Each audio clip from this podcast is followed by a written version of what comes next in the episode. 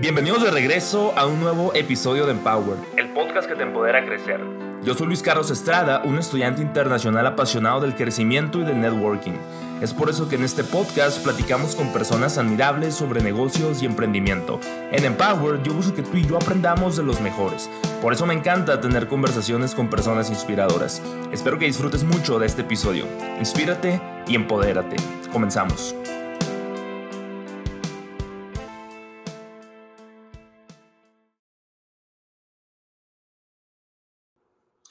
Hello, everyone. Welcome to another episode of Empowered. My name is Luis Carlos Estrada. And if you're new and if it's the first time that you get to listen to this episode, I just want to say that thank you for being here with us.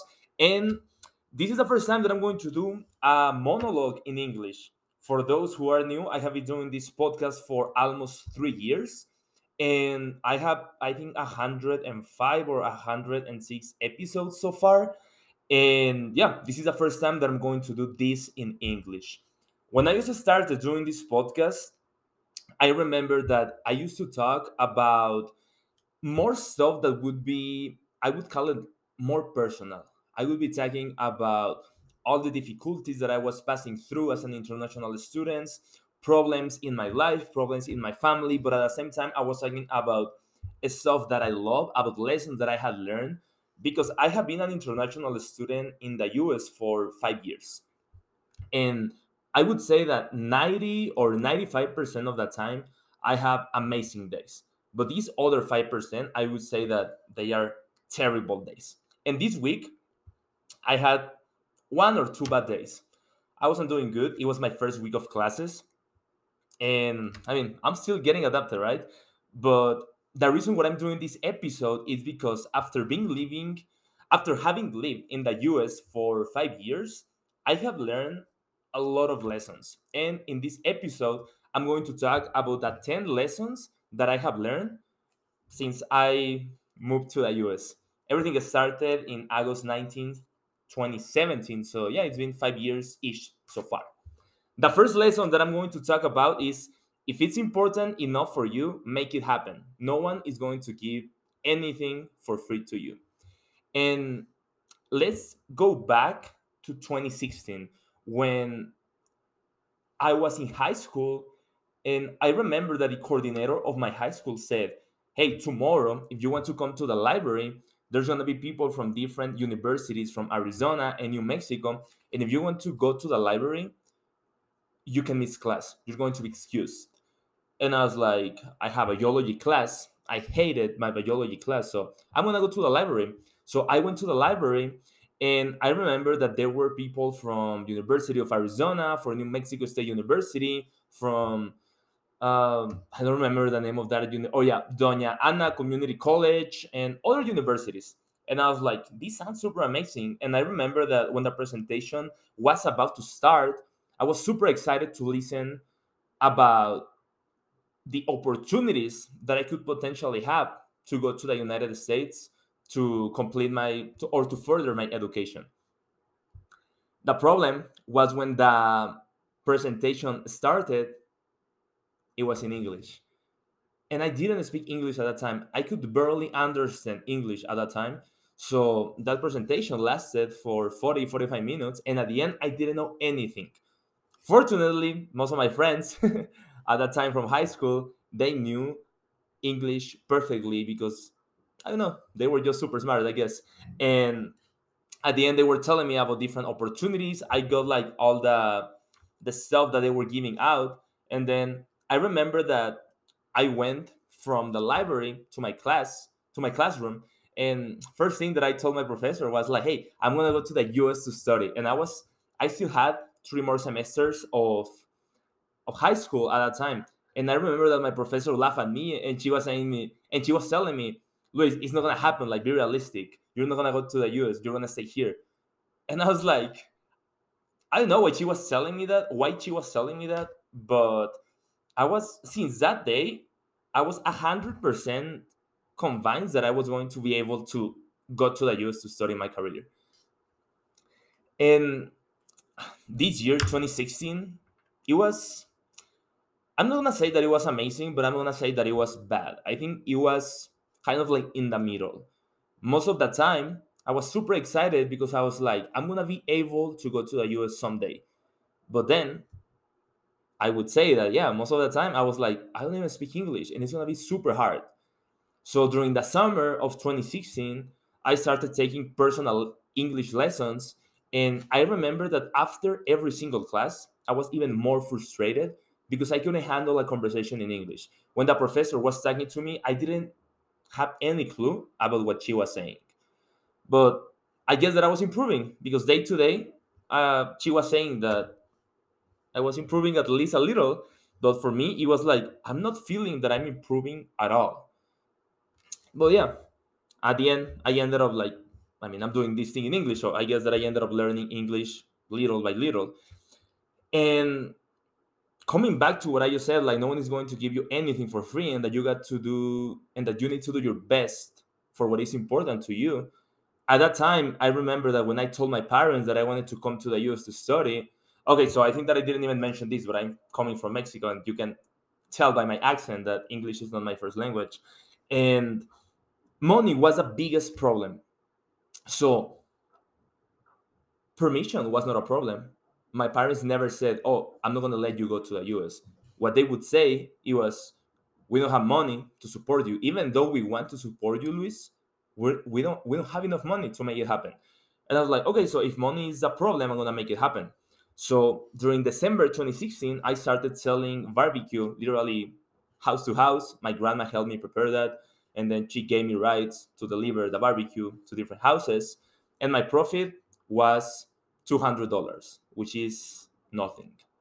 And then the other problem was that i still needed so what i fundraised at that time was literally nothing. I was only i had only made $200 which doesn't represent anything to the amount of money that i needed to to fundraise. So after that, I organized a raffle, and with that raffle, I was able to have a thousand dollar profit.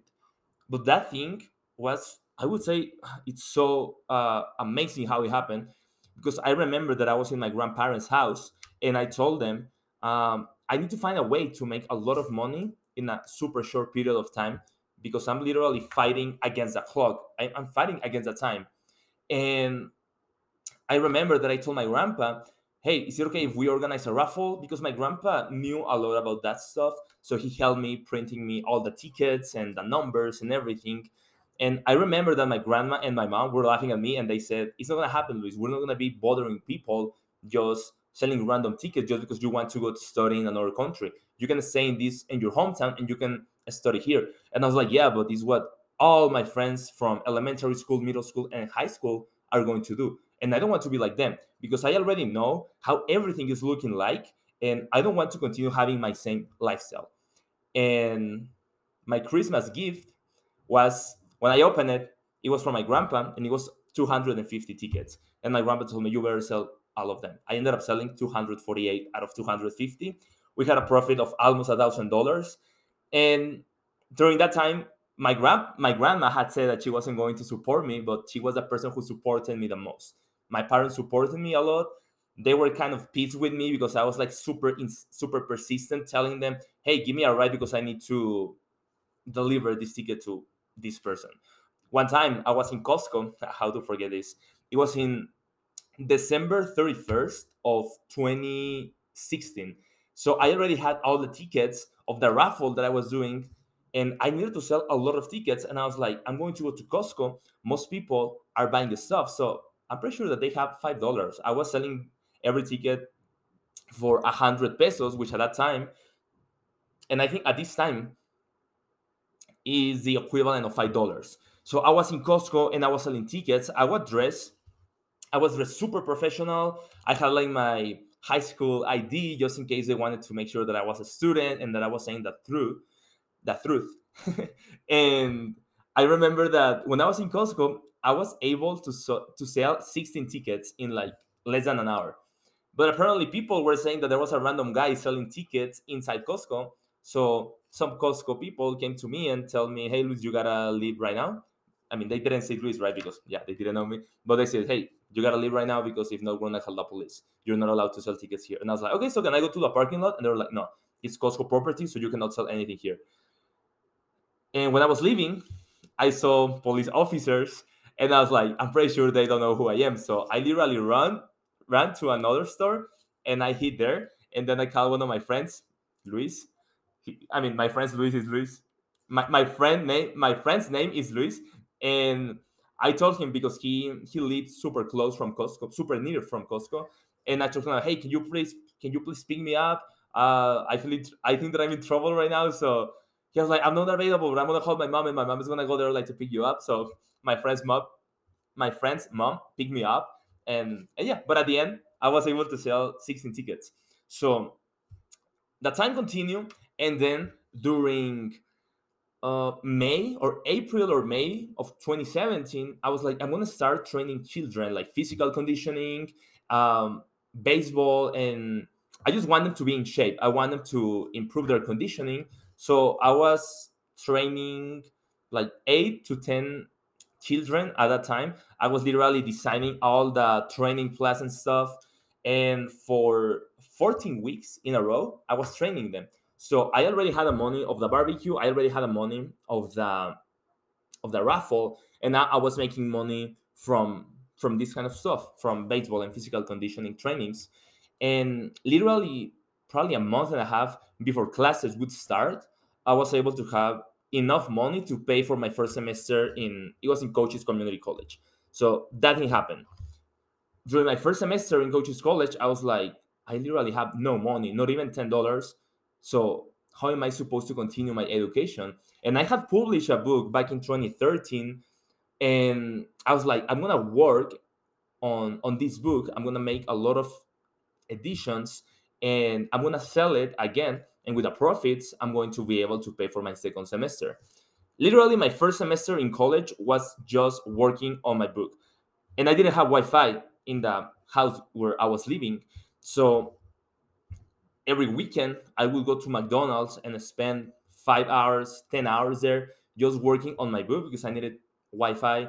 I needed to, I didn't even have a desk in the house where I was living. So I had to be in McDonald's, and McDonald's was like my office. So I was doing everything there. And other thing, it was like I wasn't able to speak English at that time. So it was even, it was even harder to to communicate, to spend time, to get to know people because how am I supposed to talk to people and to network if I wouldn't even speak the language? And then it was my first time living by myself at that time. So so yeah, it was hard. But as I said, if it's important, if not for you, make it happen. This is just like one of many stories that I have, but I think this is the most important lesson that I have learned during these 10 years. So let's continue to the second lesson. It's live below your possibilities and keep track of your finances. And let's go back to what I was just saying about the book. The first time that I published a book back in 2013, um, I never pay attention to finances because I was like, I mean, I don't care about money. I just want to publish this book. It was about my sister's story.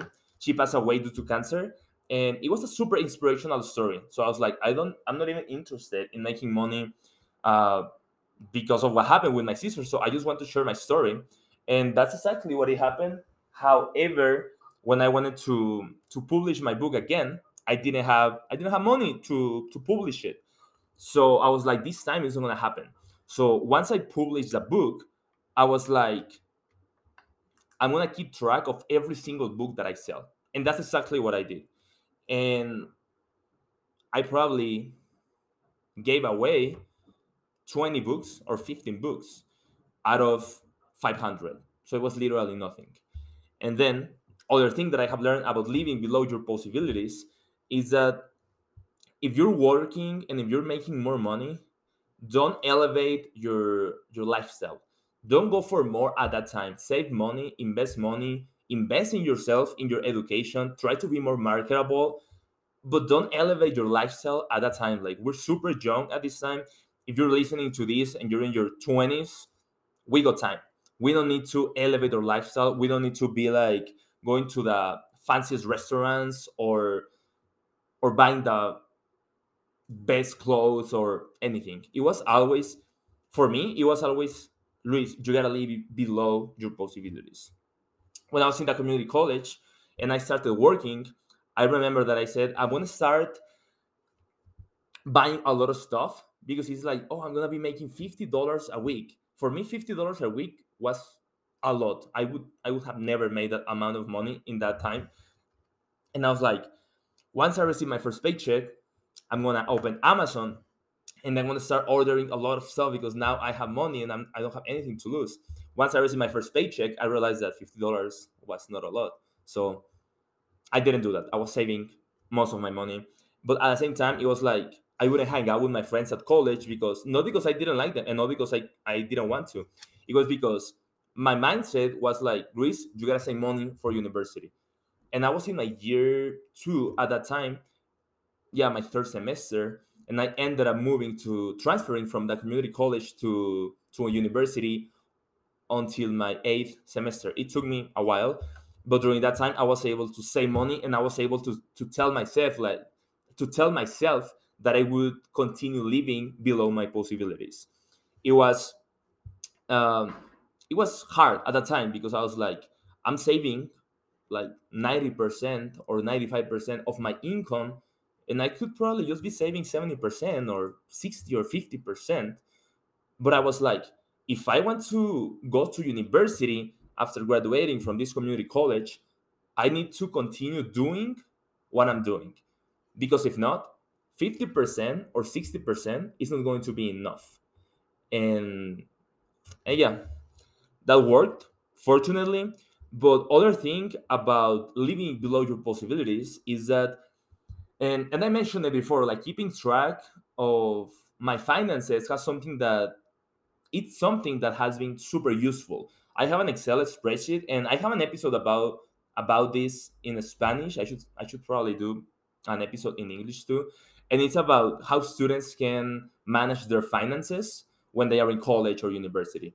This episode I recorded probably like more than a year ago. I will try to do it again, but in English this time. It's a it's a good one actually. But yeah, that Excel in that Excel spreadsheet, I have income, scholarship.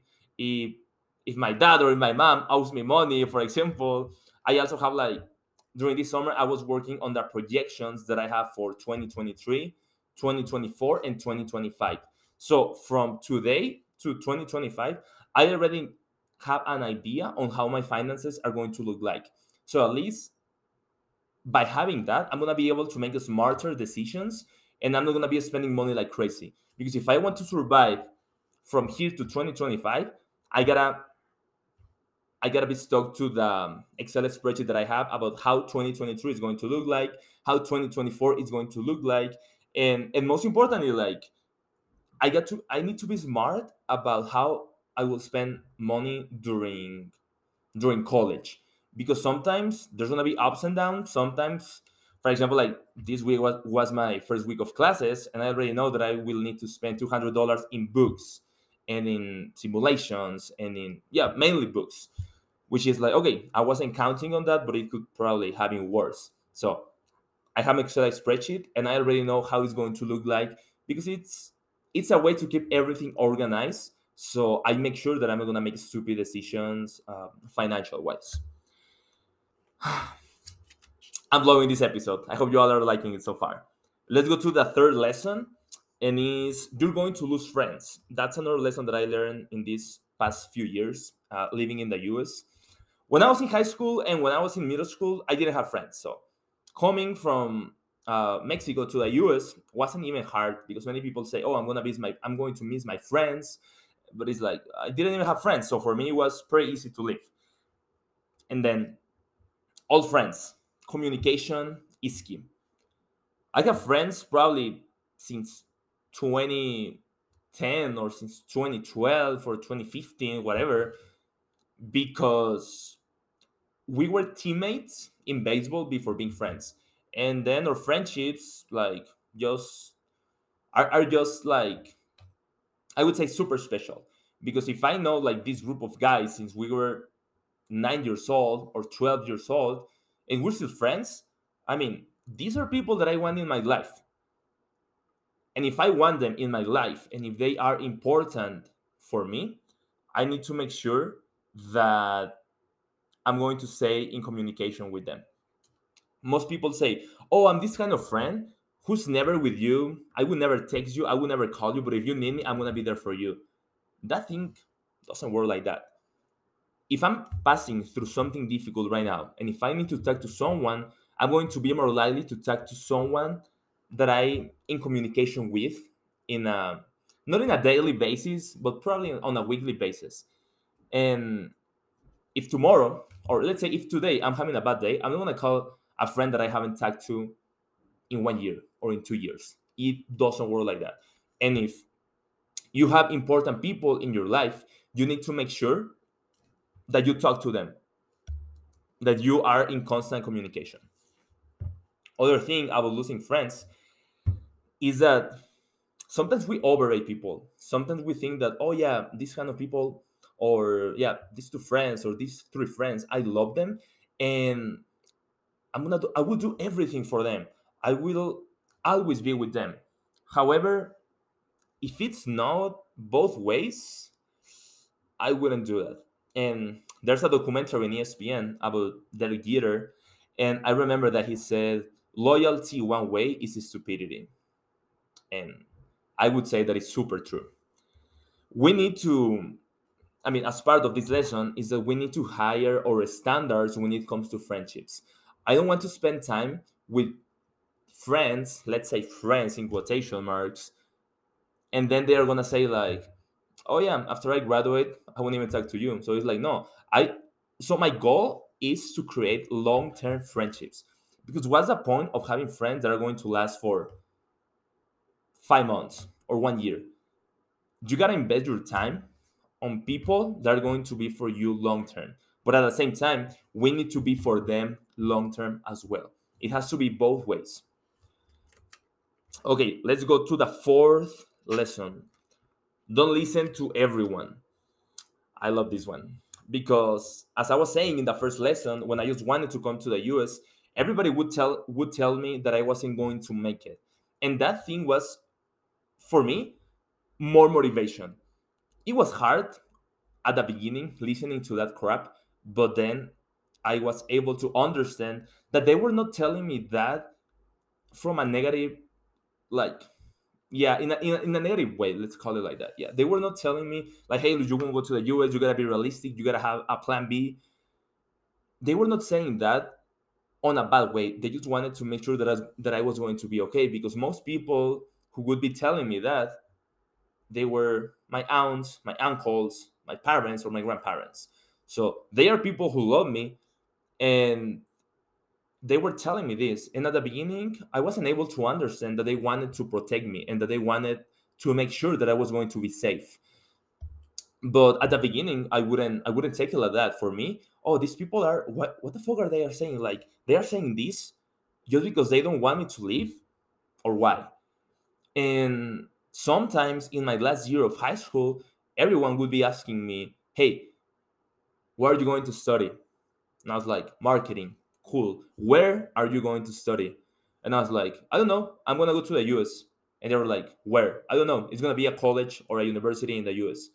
And they were like, also, you don't even know where you're going to go. Why don't you just like sign up for the university that it, a university, famous university that is in my hometown? And I was like, oh no, because I don't want to study there. I want to go to the US. And they were like, be realistic, or do you at least have a plan B? And my answer was always, I don't have a plan B because if I have a plan B, I'm gonna get distracted from plan A. And they're like, "Oh, you're so annoying. You're, you you just want to." And I was like, "No, it's not. It's not like that." We are back to the podcast. There were just some technical issues going on, but yeah, as I was saying, if someone tells you that you need to have a plan B. Don't pay attention to that because remember that plan B only distracts you from plan A. So that was the fourth lesson. And then moving to the fifth lesson, be selective, be selective when when meeting new people. Something that I would do when I was in my community college, it was during my third semester that so I had been in that community college for two semesters. And at that time, I hadn't met enough people that I could network with, people that I wanted to learn from. I had I hadn't even met them. So on Fridays, I remember that I would always go to the community college. There were no classes on Fridays. So I would only go to network with people. I would go to random buildings, introduce myself, talk to people, and the reason why is because I just wanted to to meet more people. I wanted to make sure that I was taking advantage of the opportunities that that community college was supposed to provide me, and over time, it worked. Other thing is that when I was in Cochise college, sometimes during dinner there was like this guy who was sitting he's my friend abraham but at that time i wouldn't even know them. I wouldn't even know him. And he was with most of his friends from aviation eating dinner and one day i was like i want to go sit with them. And every single time that i would sit with them instead of sitting with my group of friends i like them but it was mainly talking about jokes or random stuff. But i was like i want to learn from these people.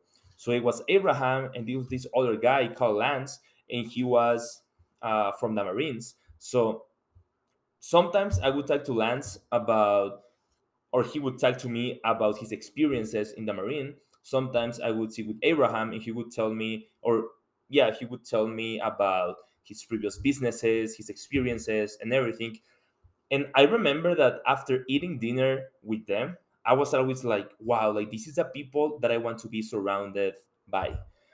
So we gotta be selective when meeting new people. You, you don't want to meet like random people that don't have anything to tell you. You want to meet people that are smarter than you better than you and more successful than you. Because if you if you are surrounded by these people you're gonna be able to learn a lot from them. Other thing is that in fall 2019 when i was in in chicago in this convention i got to talk to a lot of people that were super important. I got to talk to people that i was able to learn a lot from them. There was like mm, one agent from kellogg's one agent from the cie cia i'm sorry and someone from the fdic there are like a lot of people that i was able to talk to and learn from them and it's like this is the people that i want to be surrounded by. So when meeting new people always be selective. You don't want to network i'm, I'm sorry you don't want to network with random people. You want to network and you want to get to know the best people ever. Other thing is that when i started this podcast it was only about monologues what i'm doing right now but in spanish and then over time i was like i'm gonna start bringing new people because I want to get to know people that I admire. And I was like, I don't have, I don't, I don't have anything to lose if I try. And so far, I have had uh, baseball players, singers, uh, politicians, and a lot of people that are either important, successful, or famous. And when I get to talk to them, at the end of each episode, I feel like fulfilled. I feel like, wow, this was great. I never thought that I was going to be able to talk to this person ever. Some someday I remember it was in March 2021 that I got to interview one of my favorite baseball players from Mexico. And I remember that when I was talking to them, it was it was virtually. But when I was talking to him, I was in a fan mode. I was like, I can't believe that I, that this is happening right now. I was so excited because when I was a child, I used to think that I was him. I remember that I used to imitate him all the time, and I was so excited when I was talking to him because I was like, I can't believe that this is happening right now. And then after we finished recording that episode, like it's been a year and a half, and sometimes he sent me a text, sometimes I send him a text, and it's like, this is so amazing. So I always try to be surrounded by the best people. And if it's not possible for you at this time, try to be more marketable. Try to start something new, like in this case, a podcast that has allowed me to connect with these amazing people. But always try to do something that is going to lead you eventually to connect with the people you want to connect. This is another lesson. And let's move to the sixth lesson that i learned when since i have been in the us it's learn more skill so you can be more marketable i would say that this is one of the most important lessons and since i started college back in fall 2017, I didn't know a lot about this, but I was always trying to be out of my comfort zone. When I was in Mexico, I was not out of my comfort zone because I was like, I don't want people to think that, oh, Luis is doing this, like, what's the point? Or I just didn't want to be like the center of attention. Then I realized that attention is a current currency if you want to improve. And when when I was in my first semester, as I mentioned before, like I was always working on my book, and then I was giving conferences. Then in my second semester, I was like selling my book literally one by one in person, Facebook, WhatsApp, Instagram. But I was like, at least I'm out of my comfort zone because this is going to help me if at some point of my life I get to I get to become a salesperson. And then other thing is that I need to put myself, I had to put myself in uncomfortable situations. And at the beginning, I would say yes to everyone. Why? Because I wanted to understand a little bit of different areas. So, for example, one time they invited me to a, it was like a leadership academy, and I was like, yeah, I'm down. I don't know what it is about, but leadership. Okay, I want to be a better leader. So I said yes to that one. It was amazing. Sometimes I have said yes to a lot of things that then I'm like, oh, I shouldn't have said. I should probably have said no. But I don't regret anything because it's like at least I tried it. At least now I know what I like and now I know what I don't. Other thing is that one time uh, the consulate of Mexico in the United States in Douglas, Arizona, they gave me a scholarship to pay for for my education when I was in the community college. And after a year, the person in charge of the foundation came to me and she told me, "Hey, Luis, so the like the members of the of that committee, something like that, they want to listen from a student um, who received this scholarship and was super helpful for him." And I was like, and she was like, "Do you want to to share your experience? It's gonna be like a twenty minute uh, speech." And I was like, "Yeah, let's do it." When is that gonna happen? It was like in two or three days. I'm sorry, yeah, it was like in two or three days. So I was preparing myself like crazy because it was gonna be my first time talking in English in something super formal. That the um, the speech went pretty well. I wasn't like talking the wrong words or I wasn't saying something that had no sense. So I prepared a lot in order to to do that. Then one time we had to we had to go to a regional convention in Sierra Vista, Arizona. It was about leadership. It was about this honor, soci- honor society. And my advisor told me, Luis, do you want to give a conference? And I was like, does it need to be in English? And she was like, of course. And I was like, okay, it's fine. It was going to be, I mean, it was about how to network successfully, something like that. It was about networking because my advisor already knew that I was super passionate about networking and I was like, okay, so I'm gonna share my experiences and I'm gonna share what has worked for me so far, and hopefully it's well accepted by by the audience. So I prepared a lot for that conference. My advisor helped me, other advisors uh, helped me as well. The night before, I was preparing the presentation like crazy. Following in the morning before the presentation started, I would walk with some of my friends and I was like, hey guys, I'm gonna tell you what I'm going to say just to practice. And then they would be giving some um, feedback. So at the end, the presentation went well. And with this, I want to say like when you become more marketable, it's gonna be way easier for you to excel. Sometimes you can improve by working more or you or on your personality. Sometimes about soft skills. Sometimes about like super special skills, a software, a program the point is that the more you learn and the better you become the more marketable you're going to be. So you you want to you want to make a difference in this life. You want to make a difference in your work environment. You want to make a difference in your classroom. If you're different it's going to be way easier for you to excel. And this is something that abraham the friend that i was mentioning mentioning a while ago he helped me with that. Because i was i would always come to him and i would be telling him hey where should i invest and he was always telling me, you gotta invest in yourself. The more marketable you are, the more opportunity you're going to have. And I have learned that lesson. The seventh lesson is if you don't like your personality, just change it. It's not hard, it's super, super easy. And you can change from the night to the following morning. If you don't like your personality, change it. When I was in element when I was in elementary school, my personality was like a leader personality. I would be like mm, having a high self esteem. Everything was okay. Then, when I started middle school and high school, my personality completely changed. I was super shy. My self esteem, my self esteem was super low, and everything was going like worse and worse. And then I was like, I don't want to be like that. I hate my personality, so I gotta start doing stuff to change it. And I would be researching a lot about the person that I wanted to be. I would be like, okay, so if I want to be more confident about myself, I remember that, okay, so you gotta walk faster, you gotta dress probably more formal, you gotta speak like this, like that. And through the years, I have been able to transform my personality to the personality that I want to to have.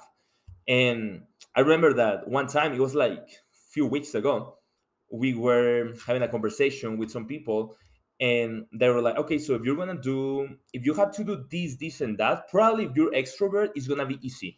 But if you gotta do the same stuff and you're introvert, it's gonna be hard for you. So you can say the way you are, and then you're gonna get through it. And I was like, hey, I interrupted a person that was talking, and I said, or probably just fake it until you make it. And they told me, no, we don't, we don't go, we don't, we don't believe in that. Something, something like that. They said something like that, and I was like, I mean, that worked for me. Like at the beginning, it's not that I was faking it. It was like I was trying to implement new changes in my life in order to be the person that I wanted to be. If you're introvert, it's fine. If you're extrovert, it's fine. But it's like if you're a salesman, and I read this in one of the books of Jurgen Klaric, and he said, I was super I was a super introvert person. But then when I became a salesman, I had to be extrovert. So I would be like introvert 100% of the time. But when I had when I had to sell something, my mindset would change and I would be the most extroverted person ever. The most extrovert person ever. And then right now he's a super extrovert person. So it's like if you don't like your personality, just change it. That's it. Work on yourself, work on the person you want to become, and you're gonna be that person eventually. But you gotta put like a lot of effort on it. It's easy, it's not hard. The only part that is super hard is the beginning. And all the time, in every project, in every change, the, the beginning is always the hardest part. When you're gonna start working out, probably the first week or the first couple of weeks are gonna be super hard. You're gonna be sore. You're gonna start a diet, probably the first week or the second week are going to be terrible. You will always want to be like eating desserts, eating pastries, but it's only the first couple of weeks. Then you're gonna be like, oh, I don't want that chocolate. I don't want that cake. Why? Because you're getting used to, because you're programming your mindset to the to the new habit you're building, or in this case, you're changing your personality. And yeah, as long as you overcome the beginning, you're gonna make it. Ninth, don't overrate people. When I would be going to to Hermosillo in Mexico, where I'm from, I would always be like, oh, I'm gonna see my friends. It's gonna be amazing. I'm gonna go to the places that I used to be, to the restaurants where I used to go, and I would overrate everything. And then I was like, it's not like that. Like it's the same thing. I don't want to be back to this lifestyle. But I was like, why was I overrating this? The reason it was because the reason was because I was I was missing my city. I was missing my friends. I was missing the places where I used to go. But I learned that I cannot overrate people or I cannot overrate my city or I cannot overrate the lifestyle that I used to have. Sometimes I miss home. I haven't been in home like in almost two years. And I know that when I come back, because I'm gonna come back eventually for sure, not to live, hopefully, but to visit. It's gonna be weird. But now I know that I shouldn't be overrating anything. I remember that one time I was gonna that person was one of my best friends and I hadn't seen her in a long time. And then when I went to Hermosillo, I remember like she only made excuses not to hang out or not to go for a coffee or something. And I was like, hey, dude, like, I haven't seen you like in four months. You're one of my best friends, and we cannot hang out for a coffee. I cannot go to your house and say hi at least and stuff like that. And I was like, as I said like before, loyalty one way is stupidity. Then other thing, I mean, yeah. On the other hand, like when one of my favorite uncles He's not from the from my hometown, but whenever he would go visit us, I would do my best to hang out with him because sometimes my parents would be like, "Oh, your uncle is coming. We're gonna go get some dinner. Uh, come with us." And sometimes I would be like, "Oh shit! Like I have a I have an exam following morning, or yeah, I have an exam the next morning." And I remember that I was like, "Okay, so I'm gonna study probably like three days in advance so I can hang out with my uncle and my family because I never see him, and he's one of my favorite uncles. So if people are important for you, you gotta show it, but you cannot overrate people ever. Other thing, I remember that when I was about to come from from Mexico to this university almost two years ago, I went to some of my friends' house to say goodbye. I'm sorry, but none of my friends came to my house to say goodbye. But I mean, it doesn't work like that because, like, at least I got to see my best friends, and that was the best part. However, I realized that if people don't show interest on you, you just gotta, I don't know, you cannot, you cannot do a lot on that. If people are not being loyal to you and if they don't show interest, don't look for that interest. Just not important. I remember that one time hope no one listens to this part. I mean, or these people. Um, yeah, I won't talk about it. I won't talk about it. I will leave this for other episode. It's gonna be so weird if I get to talk about this. So let's move to the. Um, I think that I said a ninth, but this is a ninth. I think that I I had like all my post-its here. I think uh, one of the post-it just got stuck to the other one. Yeah, so the yeah, I, I have two more. So I would say that this is a ninth. I just I can think about numbers right now. So it's stop chasing girls. At the beginning i mean for me but for if you're listening to this and you're a woman, uh, a girl don't stop chasing for boys in your case. So before coming to the us i remember that i was dating this girl and at the end uh, she told me like oh this is not gonna work because you're gonna go to the us and then we're not gonna be able to see each other. It's not gonna work. And i was like we can make it work. And i don't want to take this like as an excuse and don't don't make excuses. And then she says and then she said like oh no so you want to know the main reason? Like i don't like you i don't want to be with you and i'm and i'm going to okay we're back to the podcast. I had other technical issues. But yeah as i was saying like uh, that girl was saying like oh yeah i don't want anything with you. I'm gonna come back with my ex and stuff. And i was like okay so i would never look back for her. And then with this that has happened the same like with other girls as well but it's like you gotta focus on your self development you gotta elevate your standards and you cannot settle for less. If a girl doesn't want to be with you leave it like that. If she wants great. If she doesn't that's okay. That doesn't mean that you're doing something wrong. Don't play games and don't i would say that don't give second chances. Don't commit the same mistake twice. Elevate your standards work on yourself and and become a better person like use that as an experience and don't don't like sabotage yourself on that matter. And then the 10th is that no one owes you anything. I don't deserve anything. If i work hard enough i'm going to deserve something. But if i don't work hard i don't deserve literally anything. And i was talking about it with one of one of my friends back, back from college and i was telling him like hey there's a lot of people like just make excuses like, oh, I'm not gonna go to work because I'm not feeling well, or today hasn't been a good day for me, or I feel a little sick. And it's like, hey, in Mexico, like that thing doesn't happen that often.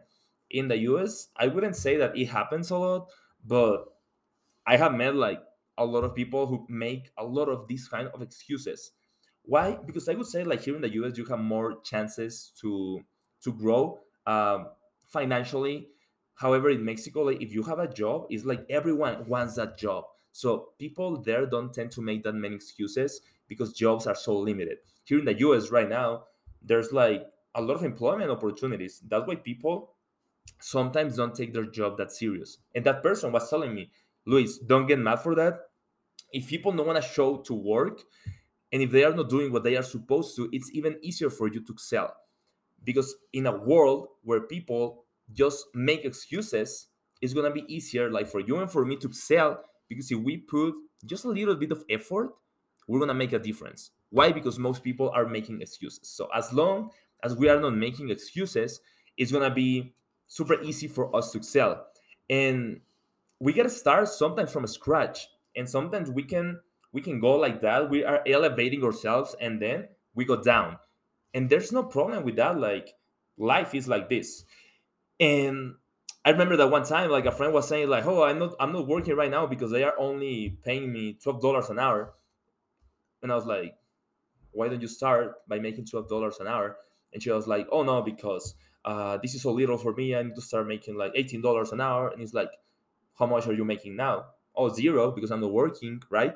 So i was telling her like you gotta stop you gotta start working now and at least make $12 an hour. And then while you're working for $12 an hour you can start looking for other opportunities where you will have more chances to grow. But like sometimes we need to start doing stuff or working in places or yeah mainly working uh, for $12 an hour for $5 an hour for $10 an hour. It's just a beginning. You gotta start at some point. It doesn't mean that you're gonna stay there all your life. You gotta start probably doing the stuff that you don't like. So at the end you're gonna be able to do what you like. In order to do i'm sorry in order to do what you like you first need to do stuff that you don't. And yeah these are the 10 lessons that i wanted to share. Probably these two were like super short compared to the other ones. But yeah my phone doesn't have that much memory right now. I mean that uh, much storage. So i gotta cut this episode now. Thank you for staying until the end of this episode.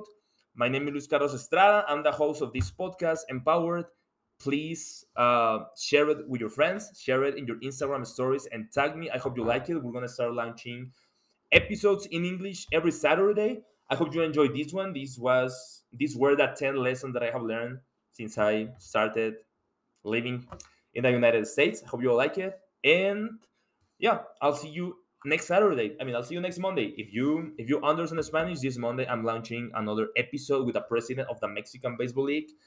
Hope you hope it's gonna be a good one for sure. He told me we're going to record at four on, on Monday, so probably I'm gonna launch it that evening for sure. But yeah, and if you don't speak Spanish, I'll see you next Saturday then.